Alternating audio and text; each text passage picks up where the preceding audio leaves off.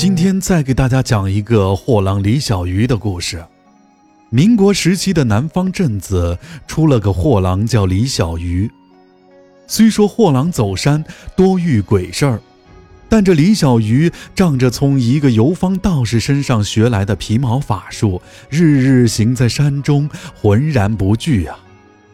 这一日，李小鱼走在山中，刚贩了半个担子的小货，生意好得紧啊。眼看着太阳将落，天色暮黄，便急匆匆地挑着竹担往山下而去。走到一个山涧旁，突然无端起了一阵风沙，迷住了人眼。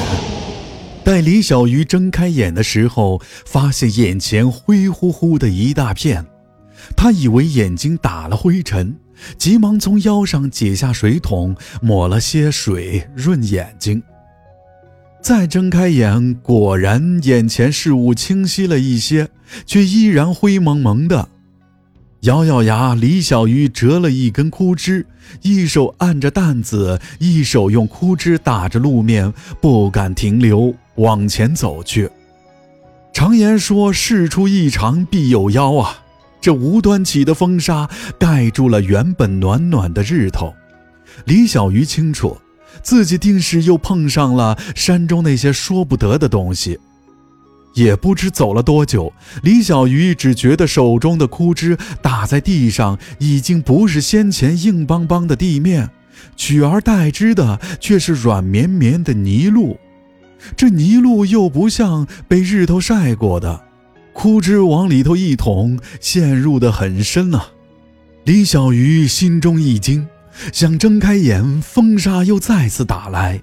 无奈，李小鱼只得垂着头，眯着眼，用眼角的视线打着枯枝探路。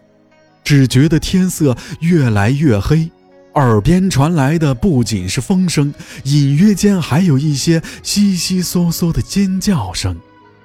终于，风沙慢慢散去，李小鱼抹去眼睑下的尘泥，睁开眼，这吓了一大跳，自己不知何时行入了一个大洞子中。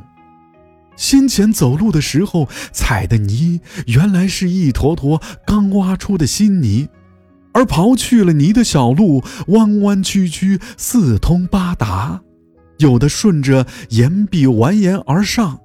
有的只留了一个斜斜的口，入地三尺啊！蚂蚁道。李小鱼突然想起这种奇异的建筑构造，他小时候玩过蚂蚁，翻开大块的草皮，那时的蚁道与如今自己身临其境的蚁道何其相似啊！不同的是，自己面前的这个蚂蚁道何其的大呀！这么大的蚁道！那蚂蚁窝有多大？蚂蚁有多大？李小鱼头皮发麻起来，急忙望去四周，瞧见远处有一方亮光，定了定神，迈开大步向前奔去。这时，身后一种诡异的摩擦声不断响起，一声接着一声。李小鱼转头看去。吓得肝胆俱裂，一大队如牛犊身子大小的黄头蚂蚁正顶着两个大颚角向他快速爬来。李小鱼来不及挣扎，整个身子被一只蚂蚁夹起，往蚁道深处爬去。李小鱼只觉得自己腰身被刮得极疼，一圈鲜血渗出了身上的麻衣。那蚂蚁似是极兴奋呢。不断发出诡异的肚皮摩擦声，李小鱼挣扎了几下就昏了过去。等他再次睁眼，发现自己已经被扔在一间大的密室中，他的身边还堆落着许多动物尸体、碎骨，甚至还有半截人的尸体。一个肥胖至极的妇人看见他醒来。回过头，恶狠狠地盯着他。李小鱼心惊，急忙往旁边摸去，摸到了一截长骨，急忙横在身前。那肥胖妇人咧着嘴笑道：“哼，今日吃腿，明日吃两只手，后天吃身子，大后天嚼碎头。哈哈哈哈哈！李小鱼顾不得，将手中长鼓扔了过去。肥胖妇人咧嘴一笑，那长鼓打在他身上，如同以卵击石，立马碎了去。莫要费力气了，我堂堂以后会怕你个人类不成？哈哈哈哈！肥胖妇人扭了一下臃肿的身子，走过来，将脸贴近李小鱼。李小鱼忽觉一阵恶臭，想避却又避不开。哼，罢了，刚吃过时，晚些再吃你。